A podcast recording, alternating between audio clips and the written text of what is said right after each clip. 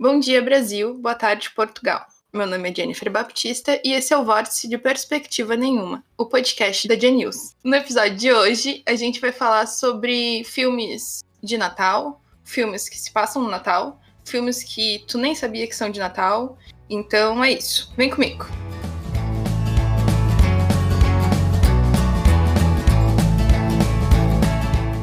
No episódio de hoje eu estou com duas das pessoas mais engraçadas da rede Twitter. Uh, se apresentem, então. Muito bem, eu sou o Pedro Alcântara, eu sou dublador, diretor de dublagem e eu falo muitas coisas que na minha cabeça nem são piada. E aí todo mundo dá risada, e aí eu penso, hum, piada. Às vezes eu tento contar uma piada e aí não é engraçado. Então eu deixo a vida me levar e vou deixando as pessoas darem risada do que elas bem entenderem. É, eu não sei se era assim que era para me apresentar, mas tudo bem. Uh, estou ansioso para comentar aqui e dar alguns pitacos é, sobre filmes e Natal, e por que não sobre filmes de Natal. É, e passo a bola agora para Anne. É, peguei a bola aqui no meio de campo, eu acho que foi falta. Eu não, como atacante, eu não poderia pegar a bola, eu não sou goleira, mas já que tá comigo, a bola é minha, deixa eu falar. É, meu nome é Anne, eu não sabia que eu era uma pessoa engraçada até o momento, mas bom saber. E eu não sei, eu não tenho muita coisa para falar de mim mesma, não sou muito conhecida na internet nem nada, felizmente. E eu assisto umas coisas meio desconhecidas, e eu estou no momento da vida em que. Uma fase em que eu gosto de uva passa no arroz. Eu acho que isso quer dizer que eu já estou quase na metade da vida, né? Mais ou menos. E estamos aqui para falar de filme de Natal, filme que se passa no Natal. A gente vai entrar nessa discussão daqui a pouco. E do meu ponto de vista, de uma pessoa que não é muito fã de filmes de Natal. A Jenny me convidou, fico muito grata. Eu só espero que ela não se arrependa, né? De trazer uma pessoa que não é muito fã de Natal pra falar de filmes de Natal. Mas vamos lá. Precisa ter contraponto. Uhum. É verdade. Eu, como uma mistura de, de April Ludgate com, com Brita Perry, tô aqui justamente para ser o contraponto, para ser do contra. Então, vamos lá. Mas a questão é: alguém que gosta de Natal? Pedro, tu gosta de Natal? Eu gosto de Natal. Então, eu acho que o contraponto sou eu. Mas eu sinto que a Jenny é mais neutra, né? Ela não é um Grinch, assim. Hum, eu acho não. que o Grinch seria eu. Não, é, eu Você acho. não gosta? Eu... Eu acho que eu sou um meio termo mesmo, assim, porque eu já É. tive momentos, eu já tive um momento que eu não gostava de Natal, e hoje eu não sei qual é a minha relação com o Natal, tipo, principalmente agora morando fora, que, tipo, eu tô longe da minha família e tô longe das grandes festanças de Natal, então eu não sei como eu me sinto a respeito, mas eu gosto de filmes de Natal, independente de gostar ou não de Natal. É, eu, além de não gostar de filmes de Natal, desculpa, gente, eu ainda por cima era a pessoa que odiava Natal. Hoje em dia eu penso, ó, tem comida, então beleza. Mas eu odiava Natal, inclusive, se vocês quiserem, eu tenho até uma história de quando eu parei de gostar de Natal. Não é nada traumático, igual em Gremlins 1, então não tem problema se eu contar, eu acho. Eu tô muito curioso. eu também. Então, rapidinho, resumidamente. Eu gostava de Natal até mais ou menos uns 9 anos de idade, mais ou menos, porque criança, presentes, luzes coloridas, tudo muito incrível. E aí entra um pouquinho também na, na coisa de filme de Natal, que eu assisto uns filmes que não tem nada a ver com Natal no Natal, porque é o que dá vontade. Tipo, em 2015, é, umas amigas foram lá em casa, a gente fez uma ceia e assistimos Jovens Bruxas, The Craft, tipo, é, e aí virou o nosso filme natalino, sabe? Até hoje eu penso, um filme de Natal, Jovens Bruxas, por que não, sabe? E, e lembrei que em 95 ou 96, no Natal, eu aluguei Entrevista com Vampiro. E até então eu basicamente só assistia filme infantil ou então outro de terror. É, na época era meio comum criança assistir filme de terror, pois anos 90. E aí eu aluguei Entrevista com Vampiro e meus pais foram dormir depois do filme. Eu fiquei sozinha, acordada, tomando suco de uva, fingindo que era vinho. E eu achei uma coisa. Não, gente, foi. Eu tava me sentindo muito. Nossa, muito gótica, assim, sabe? 11 anos de idade, 10, 11. E acordada até, né, depois dos adultos terem ido dormir, que não era uma coisa comum, mas no Natal podia. E eu me senti tão bem de estar acordada à noite e lá fingindo que o, que o suco de uva era vinho e fingindo que o suposto vinho era, era sangue. E eu senti uma coisa que eu não sabia explicar, mas era uma sensação boa de estar sozinha, mas ao mesmo tempo parecia meio que uma tristeza, mas uma tristeza boa. E aí foi aí que eu descobri melancolia. E desde então minha vida mudou. A entrevista com o vampiro mudou minha vida. E até hoje eu associo com o Natal por alguma razão. Quer dizer, por causa dessa história. E desde então eu não, não foi a mesma coisa assistir, sei lá, filme de cachorro no Natal, sabe? Poxa vida, É, isso é muito curioso e eu acho que é também um comentário providencial a respeito do que eu gostaria de falar, porque de uma maneira inesperada, eu acho que vai de encontro a alguns conceitos que eu vim amarrando aqui na minha mente. Muito bem. O Natal, por definição, é, é uma festa relacionada ao cristianismo, mas acaba sendo uma festa comemorada por muitas outras pessoas que não são cristãs necessariamente. E também é, existem comemorações é, equivalentes ao Natal para culturas diferentes, para religiões diferentes tanto que acontecem mais ou menos na mesma época do ano, que parece ser uma época em que as pessoas, é, muitas culturas ali acabaram escolhendo e uma se apropriando da outra para fazer algum tipo de festa. Mas, de modo geral, partindo ali da definição do Natal como uma celebração cristã, ela marca é, ali como se fosse a, o aniversário, né, a comemoração é, o aniversário de Jesus, mas também o início do Novo Testamento, ou seja, uma grande mudança. E se a gente for parar para pensar, é, todas as grandes comemorações religiosas têm a ver com mudança, mas o Natal é uma mudança muito maior. É como se fosse o ano novo sem ser ano novo. É, quando alguma coisa vai mudar, quando alguma coisa vai se renovar. E de certa forma, eu acho que é uma questão bem natalina ter descoberto a melancolia justamente no Natal, porque mudou a sua forma de ver o mundo, mudou a forma como você se sentia e te definiu como pessoa a partir dali. Então, eu acho que não deixa de ser uma forma válida de lidar com o Natal. É, e eu acho que partindo dessa, desse conceito de Natal como ponto de mudança, a gente pode se aprofundar é, em outros tipos em mudança, em tipos específicos de mudança, né? É, a mudança como a gente vê o mundo, a mudança sobre como a gente se relaciona com a nossa família é, e também como a gente deixa de se relacionar, porque é importante se a nossa relação com a nossa família não for muito boa e estiver além de qualquer solução, acho que não faz mal a gente se afastar. Enfim, tudo isso. É, e eu acho que um filme que se passa no Natal é, não necessariamente pode tratar desses temas. É, e eu acho que não deixa de ser um filme de Natal por conta disso. Mas acho que filmes de Natal que tratam desse tipo de tema são mais filmes de Natal ainda. Então acho que a gente não precisaria dividir entre filmes que são de Natal e filmes que não são de Natal, mas todo mundo pensa que são de Natal.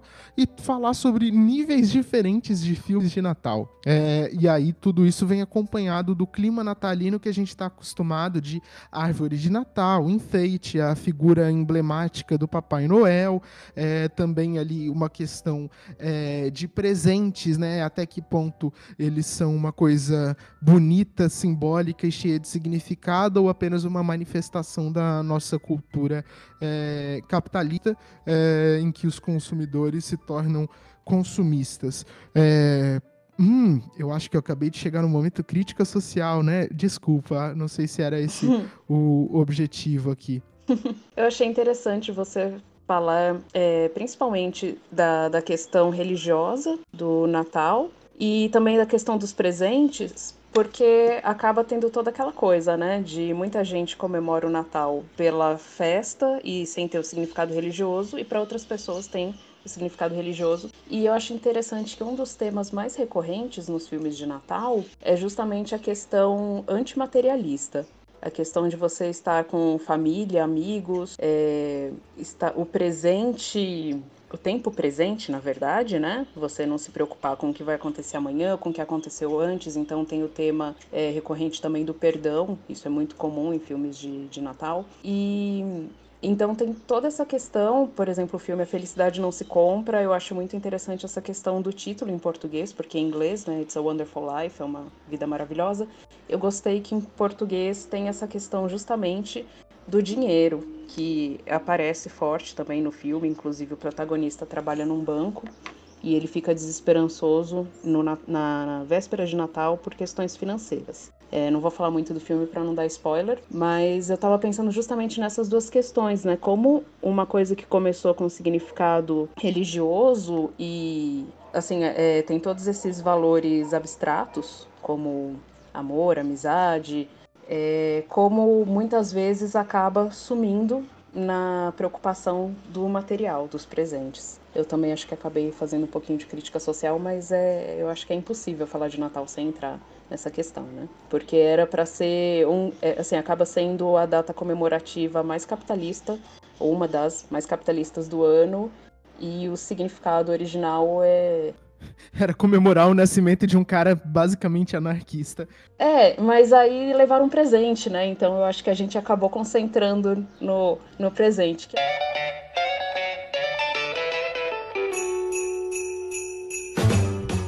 Mas essa bola aí que você levantou sobre a questão dos presentes, olha só, metáforas esportivas, esportes com bolas. É, Nossa, essa... justo a gente falando de esporte. Não é, é. Que não tem embasamento nenhum. que eu gostaria aqui já de citar um dos filmes que eu pensei em citar e que eu acabei nem falando para vocês que eu ia citar, porque eu lembrei dele, tipo, agora há pouco, que é o filme Um Herói de Brinquedo. Que Nossa. é um clássico do Schwarzenegger. Ele, uhum. O nome original dele é Jingle All the Way. Acho que Um Herói de Brinquedo é um nome muito mais legal que conta basicamente a história de um pai que precisa comprar de presente pro filho um boneco de um super-herói lá inventado pro filme. Só que aí ele vive umas aventuras absurdas, porque ele esqueceu de comprar o boneco, é, e aí só sobrou um, e aí ele entra em conflito com outro cara que tá na mesma jornada, a ponto dele se fantasiar do super-herói, e, e muitos exageros e é, que o filme proporciona ali que fazem parte do universo do filme para ele conseguir comprar o boneco. E no final ele ele abre mão disso. E aí a gente tem o, a grande reflexão que justamente num filme é, num filme que não tem a pretensão de ser o filme mais profundo do mundo, aparentemente, acaba tendo uma reflexão que a gente não vê tanto por aí na vida real a respeito do Natal, que é a questão do amor entre o pai e o filho é, e a relação familiar é, e também a Uh, o altruísmo, né, você abrir mão de alguma coisa por um bem maior, pela felicidade de todo mundo, é muito mais importante do que o valor material de um presente. Que às vezes aquele presente ia ser mais importante para o filho do carteiro do que para o menino, e o menino estava mais preocupado em ter a companhia do pai, em ter uma boa relação com o pai. E isso é muito bonito, muito legal e é um filme muito divertido, que faz essa reflexão de uma maneira muito divertida. Eu tinha esse filme em VHS e essa daí é a minha primeira sugestão, meu primeiro comentário oficial. Não sei se vocês têm comentários a fazer sobre esse filme, que eu acho que é um filmaço de Natal. Eu acabei de perceber que tem muitos paralelos entre esse filme e o episódio de Brooklyn Nine-Nine de Natal, em que o Doyle vai comprar o. Ele quer comprar o Capitão Letônia, né? Pro, pro Nicolaj. Nicolaj. Nicolaj. Nicolaj.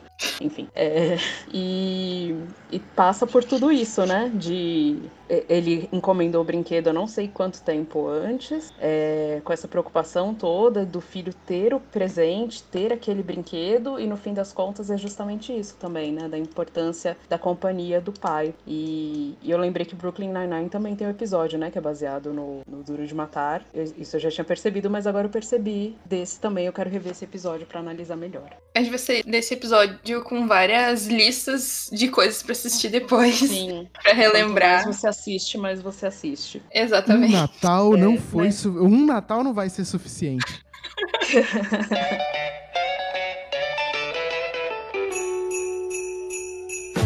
É, mas é legal também isso que o Pedro falou do altruísmo, porque é um. Isso tá. Vocês chegaram a assistir A Felicidade Não Se Compra? Ainda não. Faz muito tempo que eu vi. Minha memória sobre ah, essa, tá. esse filme é bem ilimitada. Então, você pode falar bastante a respeito. Ah, tá. É, não, porque tem essa questão do protagonista também, que em momentos diferentes, ao longo da vida, ele abre mão do sonho dele, que é de viajar o mundo. Ele mora numa cidade pequenininha, que não tem nada demais. Ele quer ser um grande aventureiro desde criança, sonha em viajar pelo mundo. E sempre que ele, spoiler, sempre que ele vai viajar acontece alguma coisa, alguém precisa de ajuda e ele abre mão, tipo, a ponto assim dele tá é, indo para a estação de trem para viajar e deixar de viajar para ajudar as pessoas. E, e ele acaba tendo uma vida assim. Eu, eu, eu, gostei de rever esse filme porque eu não tinha percebido, por exemplo, que tem uns paralelos também, ou pelo menos eu posso ter viajado e encontrado uns paralelos com é, conto do Charles Dickens de Um Conto de Natal, que tem um personagem que, que seria basicamente o Scrooge, porque para um filme de Natal ser um filme de Natal clássico, eu acho que Parece que tem que ter um vilão mesquinho que simbolizaria o oposto do espírito natalino, né? Então tem uhum. um personagem que é muito apegado a dinheiro, é... e aí tem ele faz o ele é o antagonista do herói do filme, porque o herói do filme é uma pessoa de coração bondoso, altruísta, que quer o bem dos outros, e aí tem também esse personagem que normalmente é representado por algum idoso, mas em Gremlins é uma senhora. É, mas é assim, é uma pessoa que é muito apegada a dinheiro, é uma pessoa sozinha, não tem amigos, é muito amarga. Em Gremlins, por exemplo, eu achei interessante que é uma senhora que ela é tão vilã, mas tão vilã que ela ameaça o cachorro do menino no Gremlins. Assim, para uma pessoa ameaçar matar um cachorro é um outro nível de vilanice, sabe? É uma pessoa porque ameaçar matar gente num filme você fica bom. Ah, acontece. Não é ideal, mas acontece. Normal. Então a pessoa quer matar. É, normal eu não diria, né? Mas assim.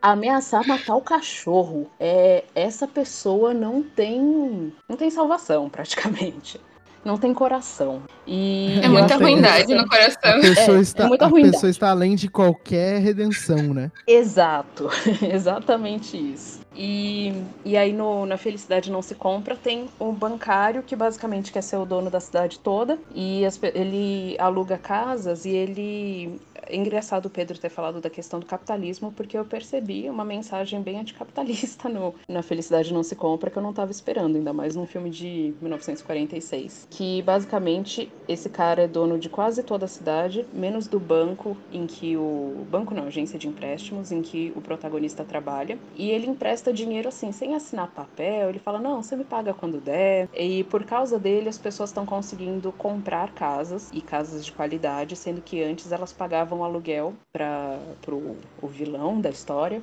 e ele cobrava preços absurdos e as pessoas não tinham condições de, de sair dessa situação. E assim, ele não lucra nada. Ele mora numa casa toda arrebentada e aos poucos a esposa vai reformando a casa, mas chega uma hora que ele vê que assim, ele se sacrificou por todo mundo e ele tá vivendo numa casa gelada, a filha dele fica doente, é, nada muito sério, um resfriadinho, mas e ele fica descontente com a vida dele, porque olha o tanto de coisa que ele faz e abriu mão das coisas e o que ele, não exatamente o que ele tem em troca, mas assim, a vida dele é uma vida mediana, só que naquele momento, porque ele ele corre o risco, ah, vou, vou dar spoiler, por causa de um erro de uma outra pessoa, ele corre o risco de ir preso por um, um ele não fez nada de errado, a pessoa que se atrapalhou nas contas, com dinheiro. E aí ele tá desesperado. E aí ele vê as coisas também de uma ótica diferente, né? Passa a ver a, a vida dele de uma ótica diferente. Só que no, no final do filme ele percebe que ele tem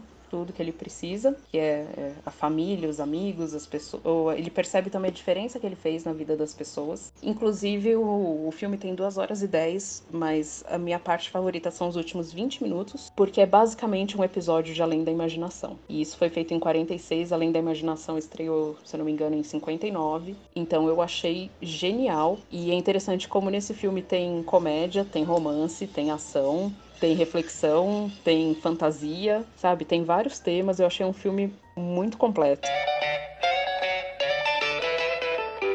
Eu tinha planejado, na verdade, falar dele primeiro e depois do um Herói de Brinquedo, porque eu ia trocar um pelo outro. É, mas eu queria comentar aqui que eu acho que se a gente for considerar a questão de rankings de é, filmes de Natal, o que é mais Natal que o outro, Duro de Matar não é muito um filme de Natal porque ele apenas se passa no Natal. É um ótimo filme, eu gosto muito, é, mas ele, ele não é como se diz, ele não é um filme é, que traz nenhuma reflexão é, que tem a ver com o Natal, né? Porque, por exemplo, o protagonista não tem uma péssima relação com a esposa dele, não, não, não, não existe um desenvolvimento do personagem do protagonista, apenas um desenvolvimento. É, eu acho que é uma daquelas histórias em que o cenário do filme, o ambiente do, da história, é é tão personagem quanto os agentes ali na história.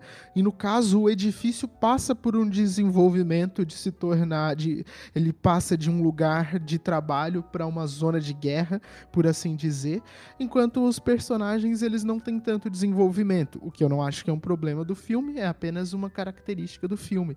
E por isso, nessa discussão de ah, é filme de Natal, não é filme de Natal, Duro de Matar é filme de Natal ou não é um filme de Natal, mas bem pouco, porque pouco tem a ver com o Natal. Tudo que é apresentado ali, tudo que é discutido, tudo que é mostrado e a forma como essas coisas são é, contadas, como a história é contada. É, já que o Pedro falou dessa questão também de o que é um filme de Natal, o que é um filme que se passa no Natal, e retomando aquilo que a gente já tinha falado antes, né, dos temas de Natal, eu queria falar um pouquinho também de dois filmes que eu assisti para fazer o podcast, que não são exatamente filmes de Natal, pelo menos, bom, eu vou entrar mais nisso daqui a pouco, mas que são filmes que se passam no Natal, inclusive muitas vezes a gente esquece, é, que são os filmes são Gremlins e Batman o Retorno. Eu tinha esquecido completamente que Batman o Retorno se passava no Natal, eu não via já uns, acho que uns 10 anos. Só que assim, logo no comecinho já tem o primeiro Natal do Pinguim, aquele bebezinho, e os pais são da elite de Gotham, então tem aquela árvore de Natal enorme num apartamento suntuoso. É, a decoração também da árvore, tudo em dourado, tudo muito bonito. E aquele bebê com, com nadadeiras que não se encaixa naquele mundo. E ele tá dentro, não sei se vocês lembram disso. O primeiro Natal dele é ele dentro de uma, tipo uma jaula com rodinhas. Na sala, os pais distantes dele, meio horrorizados, e ele pega o gato da família e parece que ele come o gato, não sei. Ele mata o gato. E aí os pais. Eu, eu acho que eu lembro dessa cena. É. Não, antes disso, segundos antes, é uma coisa assim de acho que uns 30 segundos, é a cena do parto, né? Que o médico e a enfermeira saem horrorizados do quarto. E assim, o, o que é isso, né? E a mulher também grita, a mãe, de, a mãe dele, né? Grita. Então, é, e, e logo já corta para pro primeiro Natal dele. É assim, que, que começo de vida, né, pro pinguim. E aí tem é, isso do. Quando aparece a cena do gato, os pais se entreolham com aquela cara de: hum, não vai rolar? A gente não vai manter essa criança? E eles saem para passear, estão com um carrinho preto no parque e passam por um casal que tá com um carrinho de bebê também, um carrinho branco. Eu achei interessante essa coisa das cores, que eles falam boa noite, desejam um feliz Natal. Mas eles com o carrinho preto pegam e jogam a criança no rio, né, que é o pinguim, vai parar no esgoto. Aí, 33 anos depois, ele ressurge no Natal. E uma do, um dos critérios que eu li para classificar, numa, numas discussões, que era uma discussão com gráficos falando se Duro de Matar é um filme de Natal ou não. E um dos argumentos nos comentários era: o Natal tem um papel importante na história. E eu cheguei à conclusão de que em Batman o retorno tem sim, porque a questão da aceitação do pinguim na sociedade tem a ver com o fato de ser Natal, que tem o tema de aquilo que eu já falei, da, da, da, aceitação, amizade, o amor, aquela coisa das pessoas ficarem com o coração mais mole. E eu tenho percebido também em alguns filmes é, a questão do Natal de não julgar pelas aparências. Uhum. E isso a gente vê também, eu, o Pedro vai falar depois de Esqueceram de Mim, mas eu vou só já adiantar um pouquinho, que no Esqueceram de Mim 1 e 2 tem esse, essa coisa, né, de não julgar pelas aparências. No primeiro filme, é o, o senhor, que eles, o vizinho, que eles acham que é um assassino e que cobre as pessoas com neve, que carrega uma lata cheia de sal para jogar em cima dos corpos, e na verdade não é nada disso. E o Kevin, spoiler, fica amigo dele depois. No segundo filme, em Nova York, é aquela senhora que é amiga dos pombos, né, que no, o Kevin a e toma um susto e depois faz amizade com ela também. E em Batman tem isso também, de não julgar pela aparência. Então, é, até a história do pinguim parece que vira meio uma história de superação. Saem umas manchetes de jornal em que falam coisas do tipo: ah, ele é pequeno, mas é maior do que muitos homens, sabe? Ele é um grande homem, o que importa é o coração. Não, eles, de verdade, eles É, eu achei muito legal essa parte, Isso... porque eles ficam romantizando de verdade, gente. Isso me lembrou eles... aquele, aquele episódio de IT Crowd que, que morre aquele cara que era baixinho, e aí eles começam a falar.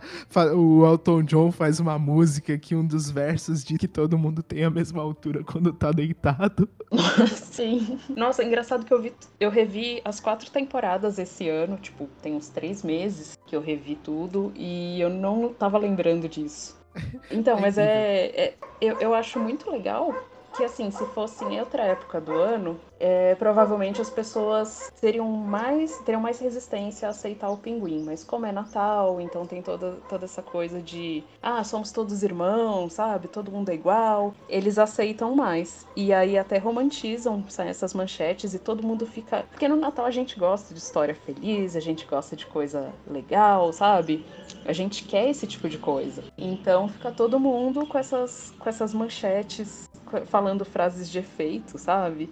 e com uma voz assim de ah, que coisa maravilhosa. E tanto que ele acaba concorrendo a prefeito, né? Só que depois uh, o que eu achei interessante é que tanto em Batman como Gremlins começa com temas de Natal e depois eles falam não, não é nada disso. Então, por exemplo, no Batman é isso, ah, não vamos jogar pelas aparências e, sabe, ele, não, ele é legal e tudo mais, ele não é um vilão. Sim, ele é um vilão. Tem também essa coisa do, do Christopher Walken, que é um personagem totalmente ganancioso. E eu, eu achei engraçado que eu comecei a assistir, eu pensei, todo mundo acha que o pinguim é o vilão? Mas o vilão, na verdade, é a ganância do Christopher Walken. Aí chega no, no meio do filme, eu, é, e o pinguim também. Porque no começo ele é mostrado como bonzinho e você até dá o benefício da dúvida, sabe? Você entra no clima de Natal e tudo mais. E Gremlins também tem essa coisa do, do clima de Natal que mostra.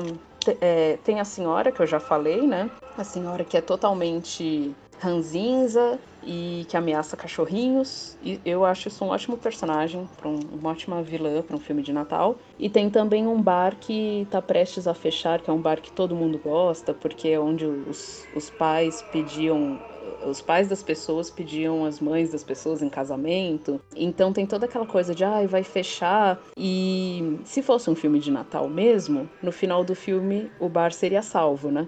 E uhum. no fim das contas, não, é o bar onde os Gremlins fazem a destruição total. Então tem um momento em que é tipo. Então começa filme de Natal, sabe? As pessoas escolhendo árvore de Natal e sendo amigos. E, e aí chega um momento que é tipo, não, isso não é um filme de Natal. E do Batman também eu achei interessante. Disclaimer. Que... Exato. É, é assim, a partir desse ponto deixou de ser um filme de Natal.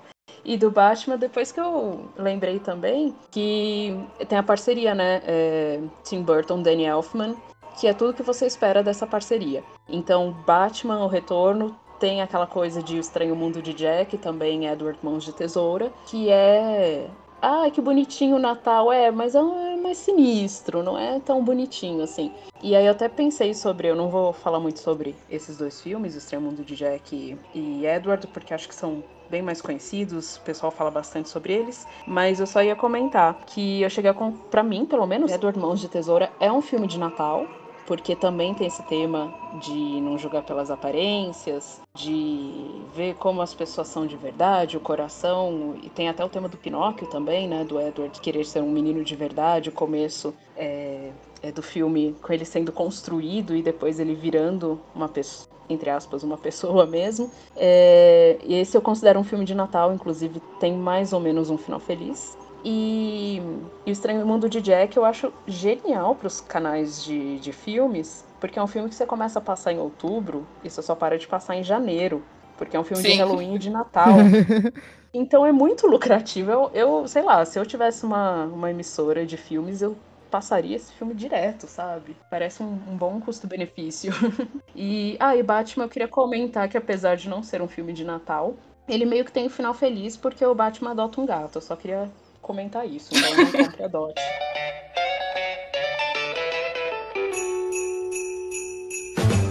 Eu acho que sobre a, a questão do Esqueceram de Mim, eu acho que é muito óbvio que é um filme de Natal, né? Tanto o primeiro quanto o segundo. O terceiro se passa no Natal também? Acho que sim. Que tem a questão sim, do carrinho é com outro presente. Menino. E é outra história, é... nem esqueceram dele e tal. É outra, é outra pegada. Não acho ruim, mas é outra história. É, É, nem esqueceram dele.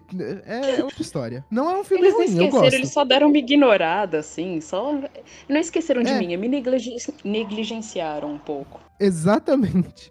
Mas eu acho que é, Esqueceram de Mim tem justamente esse trope, né? Esse clichê Hum. do, do mendigo ou do morador de rua que todo mundo tem medo, mas que na verdade é uma boa pessoa. É, que Uhum. acontece é bem frequente em filmes de Natal. É, e que, tipo. E não é exata, eles não são exatamente moradores de rua, mas eles apresentam aquela figura de essa pessoa esquisita. É, mas uma coisa que talvez me entristeça é que isso. E aí lá vamos nós, ah, crítica social. Isso poderia trazer a reflexão sobre a gente olhar sobre olhar para as pessoas sem teto é, de maneira mais humanizada, mas eu acho que todo mundo esquece, porque aí a gente traz um outro problema relacionado ao Natal, é, que é o seguinte: é, algumas pessoas que gostam do Natal e comemoram o Natal atribuem muito significado bonito ao Natal e esquecem totalmente de praticar aquilo no resto do ano. Então, tipo, você é, ter atitudes altruístas é uma coisa importante em outros dias também, além do Natal. Você se importar com outras pessoas é uma coisa importante no ano inteiro. Você pensar em fazer caridade é uma coisa importante o ano inteiro. É, então eu acho que é uma mensagem aí que eu não sei nem se é a ideia de quem faz o filme, não sei nem se está dentro da proposta, mas essa questão do, do, da, da pessoa diferente, da pessoa que pode ser vista como a esquisita, é, eu acho que essa, essa, essa mensagem passa batido pelas pessoas que assistem esse tipo de filme. É, eu achei interessante isso que você falou do, da- das atitudes que as pessoas têm no Natal, que, como eu falei antes, né, eu, eu já cheguei a odiar Natal. Na adolescência eu odiava e era justamente por causa disso. Eu ficava extremamente irritada com a ideia de que, de repente, as pessoas parecia que, pareciam que ficavam boazinhas. É, Uhum. Isso adultos, normalmente, né? A pessoa o ano inteiro age de uma certa forma e aí na semana do Natal, elas começam a agir de uma forma diferente, mas que não parece, pelo menos pra mim, eu era meio Holden Caulfield, assim. Então, pra mim, as pessoas estavam sendo muito falsas. Hoje, eu acho que eu sou um pouco menos. Eu tenho uma, uma interpretação menos extremista, assim, da- das atitudes das pessoas. Mas é, parece que os adultos continuavam carregando aquela ideia de se comportar pro Papai Noel, só que não necessariamente, né, para ganhar dinheiro, é, desculpa, para ganhar presente, mas uma coisa internalizada de, ah, é Natal eu tenho que ser bonzinho. E no resto do ano as pessoas agiam de uma forma totalmente oposta aquilo, aquilo isso me incomodava demais, porque eu, eu via aquilo como falsidade, e por isso que eu odiava Natal.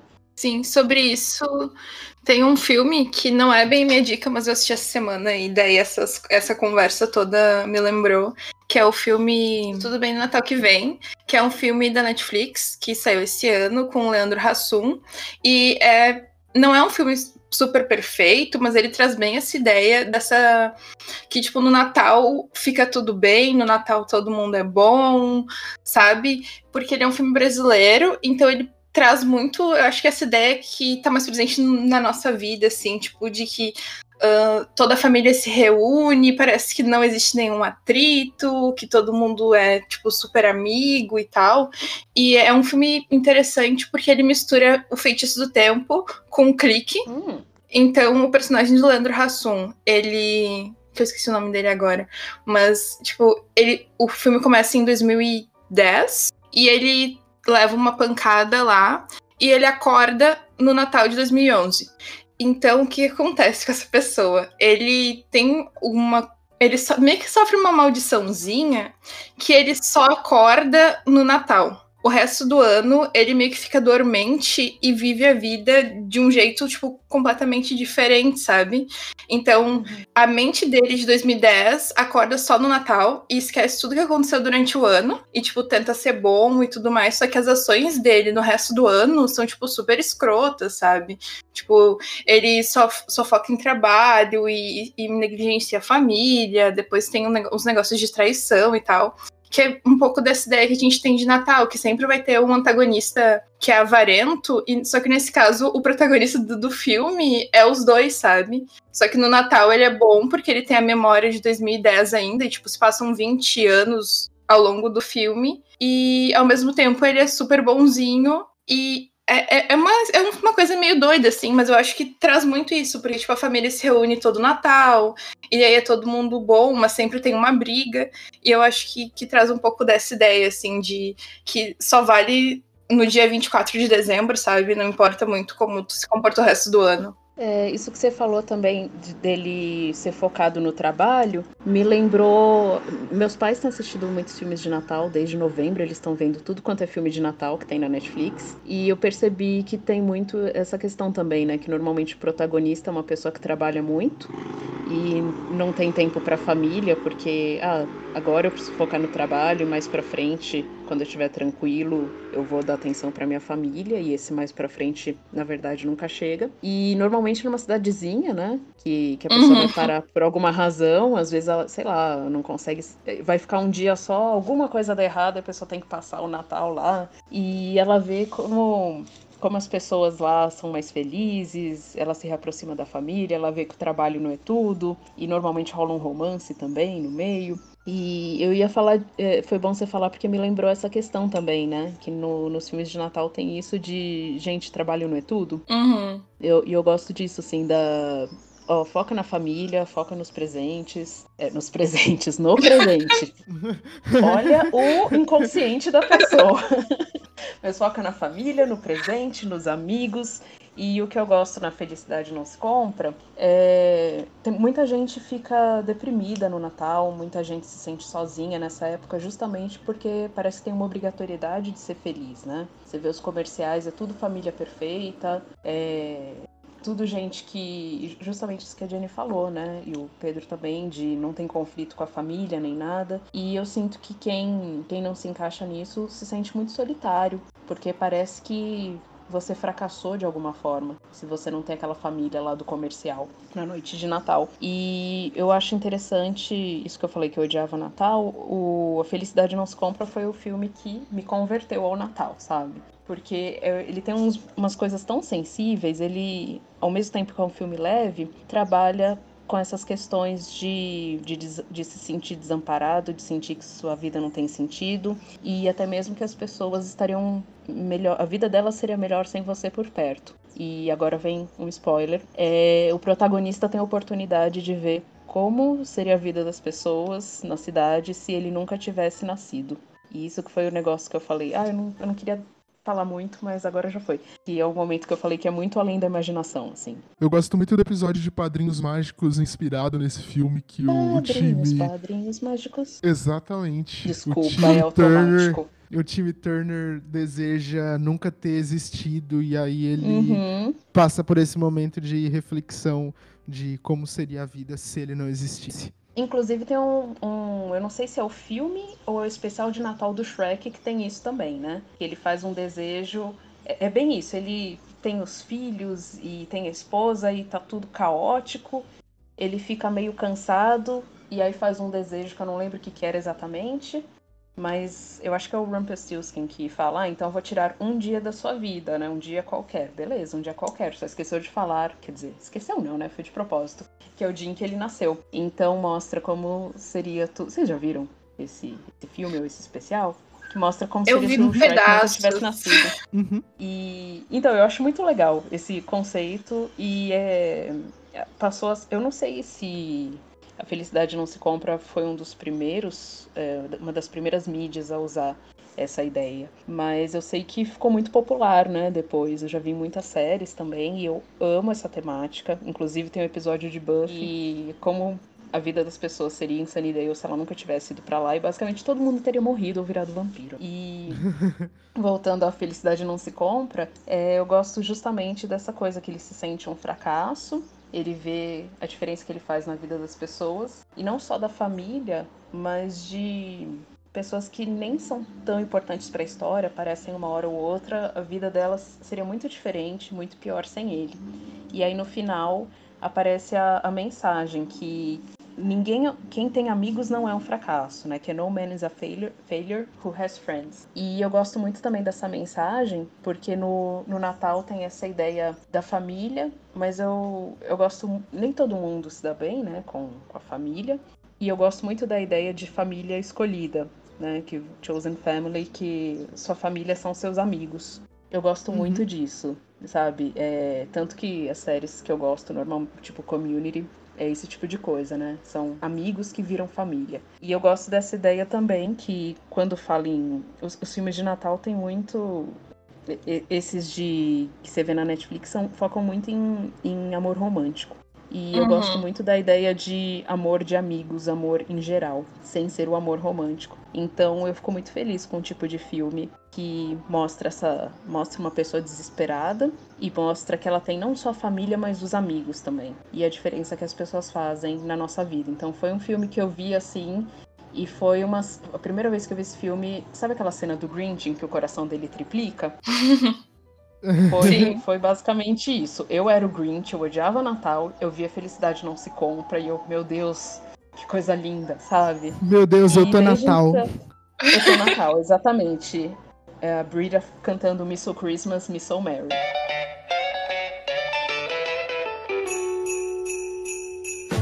A Jenny tinha perguntado da nossa relação com o Natal. Então, quando criança eu amava, daquele jeito de criança, depois eu passei a odiar. Hoje em dia eu penso, ah, uma data que tem um significado diferente para cada pessoa, cada pessoa tem sua relação pessoal com o Natal, mas eu não tô em nenhum dos extremos, assim, sabe? E eu fico feliz que as pessoas, ainda mais um ano como 2020, encontrem motivos para comemorar alguma coisa, porque se tem uma coisa que a gente precisa é de esperança, e o Natal é isso. Tanto que no começo de A Felicidade Não Se Compra falam disso, que ah, é, aquele homem homem lá na Terra, o George, que é o protagonista, precisa de ajuda. Porque ele está doente? Não, pior, ele perdeu a esperança. E é, a esperança, o ânimo. Então eu acho interessante como o Natal pode servir para isso, para a gente tentar recuperar um pouco de, de esperança, de ânimo, de tudo que a gente está precisando em 2020. Eu acho que os filmes de Natal, eles têm muito essa ideia, né, de tu resgatar sentimentos ou resgatar coisas que que tu perdeu, assim. Tem um filme que eu assisti uh, recentemente para gravar o podcast também, porque eu tava bem empolgada, que é o Uma Invenção de Natal, que em inglês chama Jingle Jangle, que é um filme recente da Netflix. Rindo porque Desculpa, Jingle Jangle é, é, uma, uma droga, droga em Riverdale. Sim, a gente ama Riverdale nesse podcast. Não nos julguem. É. E, e esse é um filme bem, bem divertido, porque, primeiro, que 90% do elenco dele é negro, principalmente na parte de protagonistas, assim, que mais aparece em tela, sei lá, duas pessoas são brancas. E é um filme que traz um elemento mágico pro Natal e fantástico, assim. Uh, além da magia do Natal, ele é meio um, um, uma ficção científica fantástica, sabe?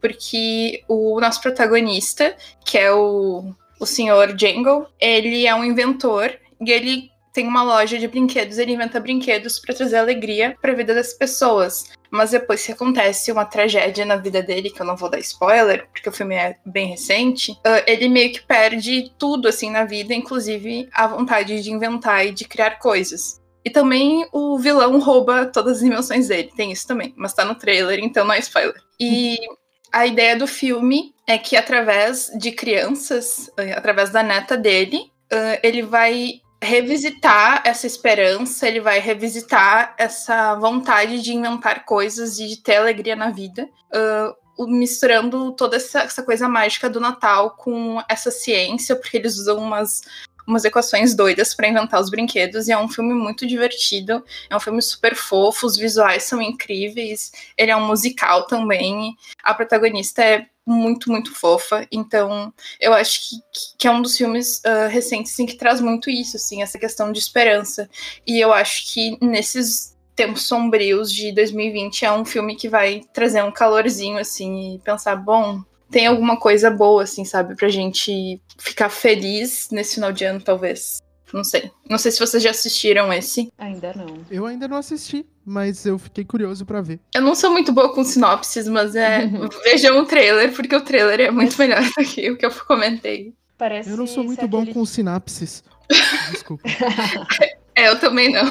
E ainda assim vocês estão fazendo várias nesse exato momento, então. Olha só. Ok, que a gente pode entrar na, na questão qualidade e quantidade, mas é, você comentou do, do elenco ser, a maior parte das pessoas serem negras, e entra naquela coisa também que a gente estava falando da ideia do Natal, que só tem gente branca, né, em filme de Natal. Normalmente filme de Natal é nos Estados Unidos, as pessoas são brancas, a neve é branca, é tudo branco, uma branquitude total. E uhum. eu tava tentando lembrar de algum filme que não fosse assim.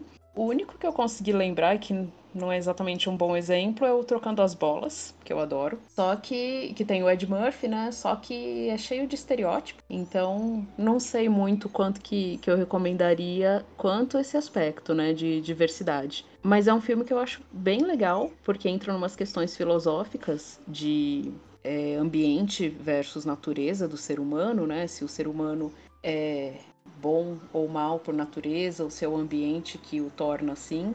E vocês assistiram, né, esse, assim, recentemente, uhum. esse filme? Não, então, vocês lembram? Não. Tá. É, bom, eu, eu não vou chamar de spoiler uma coisa de um filme dos anos 80, né? É, porque senão, sei lá, eu contar da minha infância é, contar um spoiler. spoiler. Então. É, então, por essa lógica. É, mas basicamente tem um protagonista branco, rico, que cresceu, é, teve todas as oportunidades na vida, e tem o personagem do Ed Murphy, que é um homem negro e pobre, e ele aplica golpes, ele vive, ele ganha vida aplicando golpes. E aí os, os dois, agora eu não lembro o que, que eles eram. Bom, tem dois homens que trabalham na Bolsa de Valores e são muito ricos, e são amigos desse protagonista branco que também é rico. E eles fazem uma aposta justamente para estabelecer, para resolver essa questão. Se o personagem do Ed Murphy vivesse no mesmo ambiente que esse personagem branco, e se o personagem branco é, não tivesse dinheiro, não tivesse esperança, não tivesse perspectiva, como eles agiriam? Será que eles agiriam um como o outro age? Então eles dão um jeito de fazer o personagem branco perder tudo, perder a noiva, o dinheiro, o emprego, os contatos, tudo. E eles colocam o Ed Murphy para trabalhar na empresa no lugar dele. E, e aí, só que é interessante porque os dois descobrem, e bom, aí entra na, no gênero farsa, basicamente, né? Um tentando enganar o outro, tentando resolver coisas, que é bem complexo para para descrever assim, mas é interessante porque tem justamente isso do Natal, do cara perder tudo no Natal e ficar super deprimido, ir pro fundo do poço e depois retomar a vida. Pensando bem, não é tão natalino assim, mas se passa no Natal e basicamente é um filme muito divertido. Sobre a questão de representatividade, eu queria aproveitar então e indicar aqui uma minissérie. Agora eu tô em dúvida, porque eu ainda não vi pronto, mas é, eu dirigi a dublagem de uma minissérie e está sendo divulgado como filme da Netflix. O nome é Como Destruir o Natal.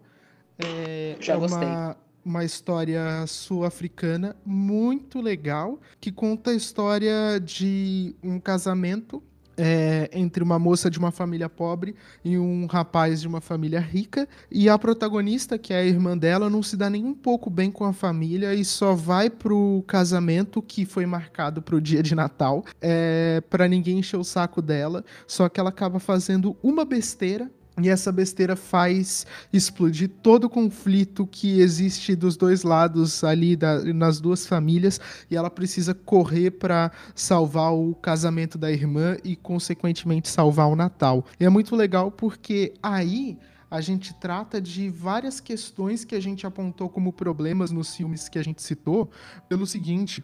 É, o, a história é, conta sobre amor romântico, conta sobre amor entre é, pessoas da mesma família é, e conta também sobre amizade e sobre sacrifício é, você se sacrificar, né, você ser altruísta, aquela coisa que eu já citei, e também você aceitar o que você é. Então, até que ponto você aceita o que você é e até que ponto você muda o que você é pelos outros.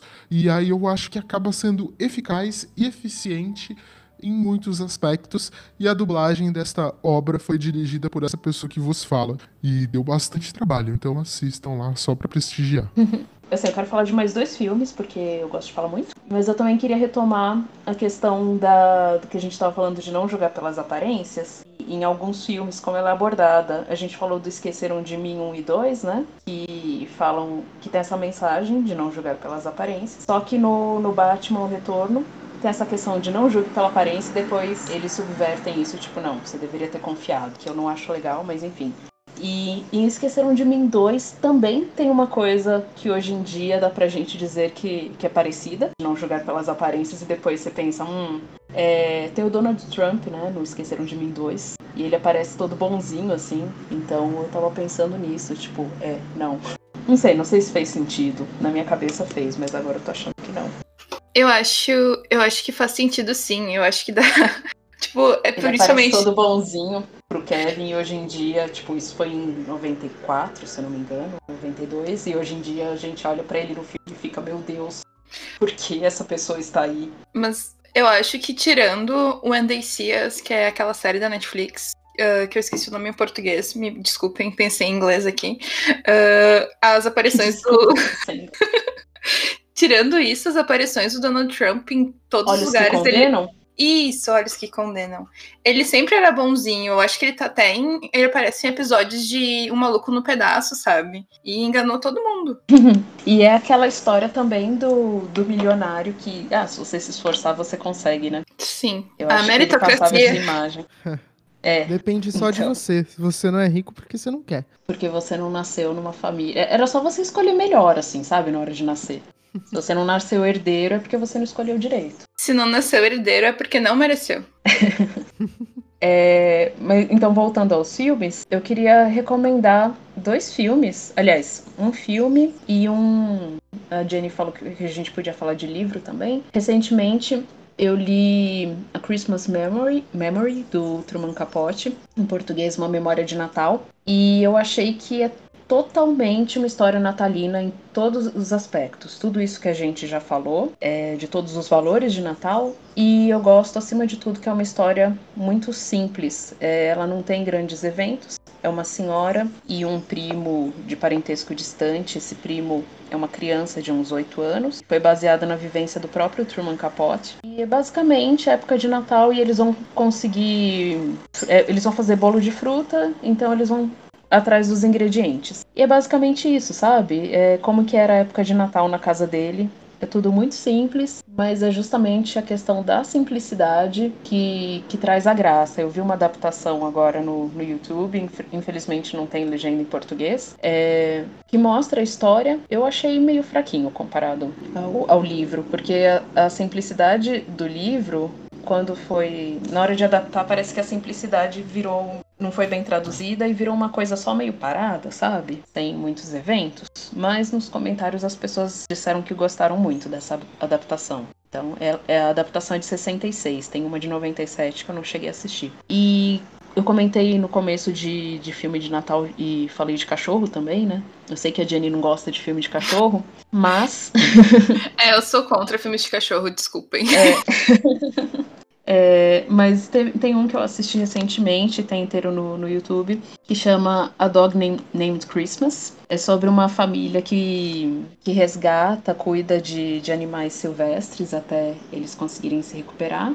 E o filho, que é interpretado pelo Noel Fisher, de Shameless e The Riches. Aí eu vou aproveitar o gancho para falar, assistam The Riches. Inclusive, Pedro, você tem algo para verdade. falar sobre The Riches? É, eu dublei essa série e é uma série muito legal. É uma série muito Uhum. legal. Acho que a Anne pode falar mais ainda sobre The Riches. Que é tipo, é muito, é muito bacana mesmo essa série. Uhum. Nossa, é uma série que você começa a assistir e você não quer parar. É, Eu achei muito original e diferente de da maioria das séries que estão por aí. Eu, eu sou meio chata com série, eu basicamente só vejo as mesmas sempre, porque eu não consigo me animar muito.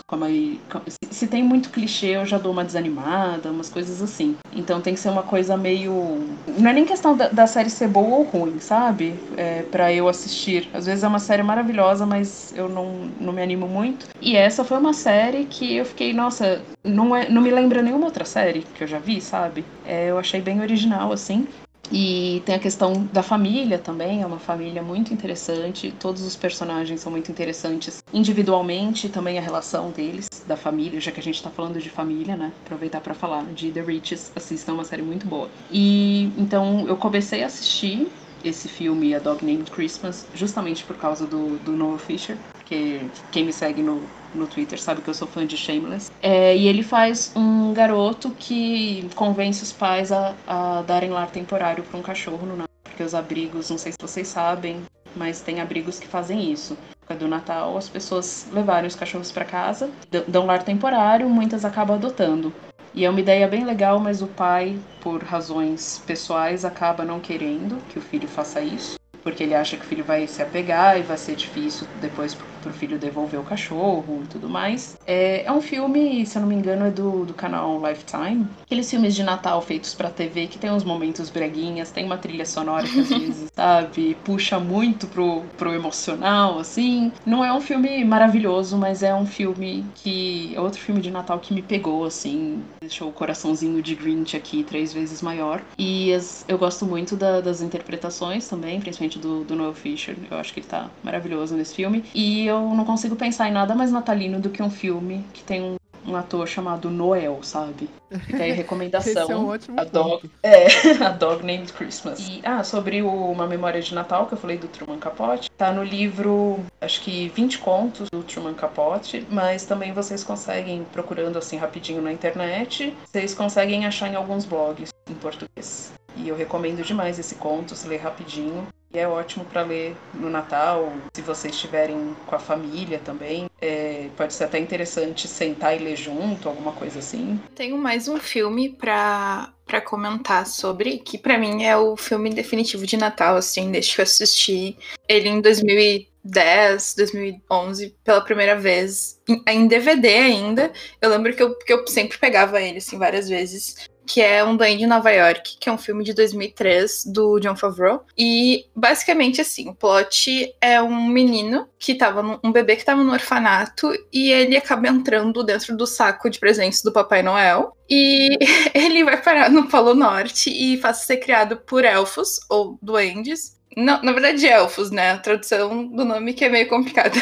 Ele passa a ser criado uhum. por elfos, e só que ele é um ser humano, né? Então ele nunca se encaixa de verdade entre os elfos do, do Polo Norte. Ele até tenta fazer os brinquedos e ajudar nas, nas, na preparação do Natal, mas nunca se encaixa, além do fato de que ele cresce que nem uma pessoa, não que nem um elfo. Então chega um ponto, quando ele tem, sei lá, seus 20, 30 anos, que o papai elfo chama ele e fala: Então, Buddy, eu não sei se tu notou, mas tu não é um elfo, tu é um ser humano normal. E aqui tá o nome do teu pai. A tua mãe faleceu quando tu era bebê, mas aqui tá o nome do teu pai. Então ele sai do Polo Norte e vai para Nova York para tentar encontrar o pai dele. Só que ele é uma pessoa totalmente diferente, assim, ele é um elfo, ele cresceu como se fosse um elfo e ele se veste como um elfo.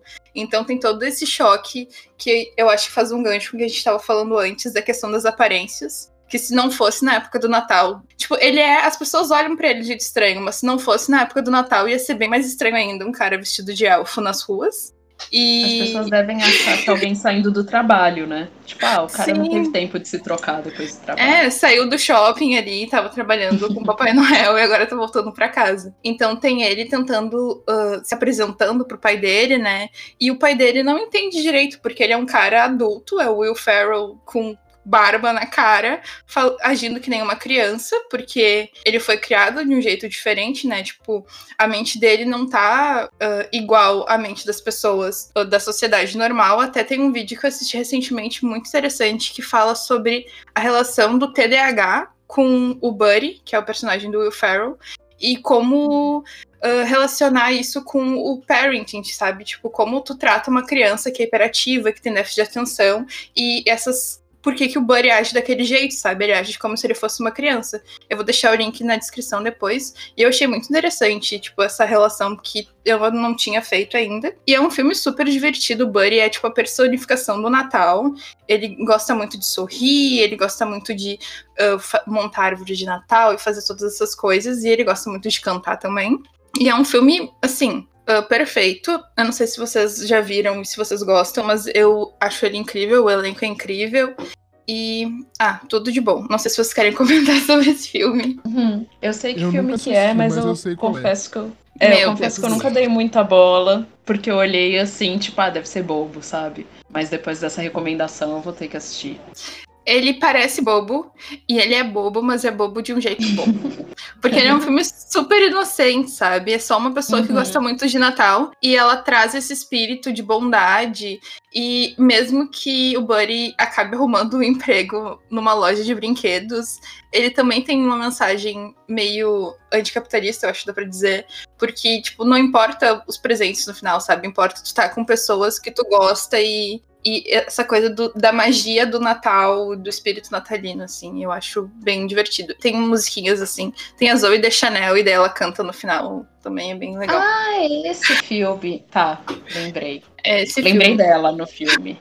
Sim, Mas ela tá loira. legal. É, exatamente, é esse mesmo. É, eu achei legal a sua descrição do Buddy, porque é, no Natal tem essa coisa da inocência e da retomada da infância também, né? Acho que a gente Uhum. lembra de muita coisa. Ah, eu comia tal prato na ceia de Natal. Ah, eu ganhei tal brinquedo no Natal. E eu acho legal. Parece que ele incorpora justamente tudo isso, né? É, Essa coisa dele Sim. ser tipo uma criança é justamente o, o espírito natalino, né? Eu acho que nós três aqui temos muito isso de manter esse lado criança nosso vivo, né? A gente gostar de umas coisas é, mais lúdicas, assim, divertidas. E eu acho legal que no Natal é mais socialmente aceito, sabe? Você mostrar esse lado. Eu acho que todo mundo deveria poder mostrar esse lado o ano inteiro. Durante o ano tem aquela coisa, né? De ser o adulto responsável que paga boletos. No Natal a gente pode entrar em contato com a, com a criança anterior, digamos assim. É meio brega, mas eu não consigo pensar num termo melhor. Mas eu acho que o Natal é brega, né? Então tá, Uhum. tá dentro do Tá tema. tudo certo. Putz, eu vou deixar essa, essa opinião polêmica aqui pro final mesmo e paciência. É, quem não gostar é, vai continuar não gostando aí na sua casa, mas Discorda aí na sua casa. Homem de Ferro 3 não apenas é um filme legal, como é um filme de Natal. É isso. Mais alguma coisa que vocês gostariam de acrescentar? Eu acho que especiais de Natal de Doctor Who são todos muito bons. Ah, não, mas tem aquele que eu acho que. Não, todos eles são muito bons.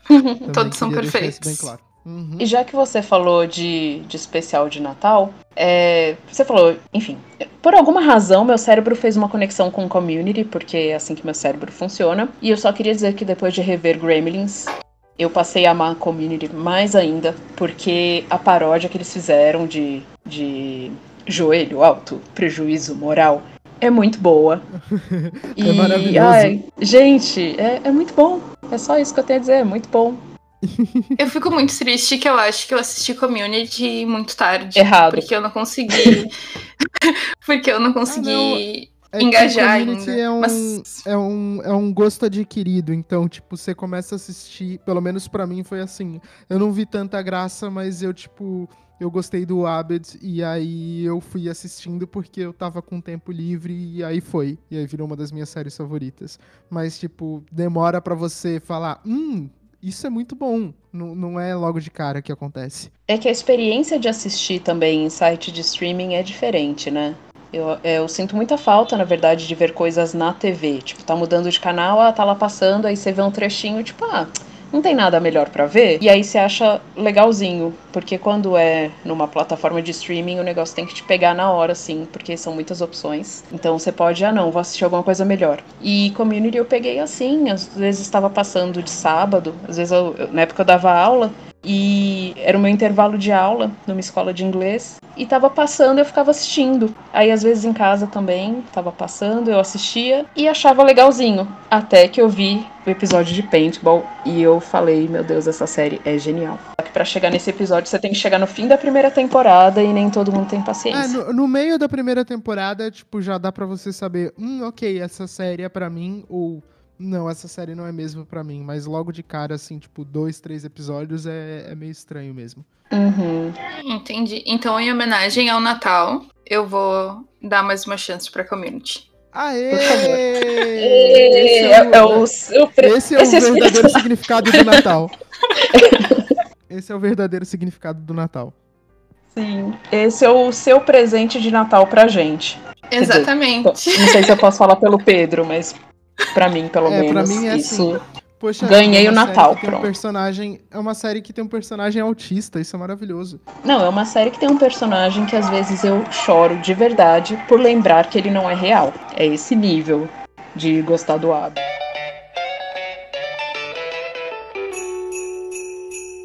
Muito obrigada por ter ouvido até aqui. Não sei quanto tempo esse podcast vai ficar, mas eu acho que valeu muito essa conversa. Eu gostei. Eu estou, como a Anne falou, estou mais animada pro Natal ainda. Uhul! Ah, assistam nossas Yay. dicas, todas.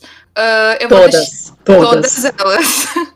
eu vou criar uma lista no Filmou no Letterboxd com mais sugestões que não deu pra gente falar aqui, porque tem muitos filmes bons que talvez vocês não tenham assistido.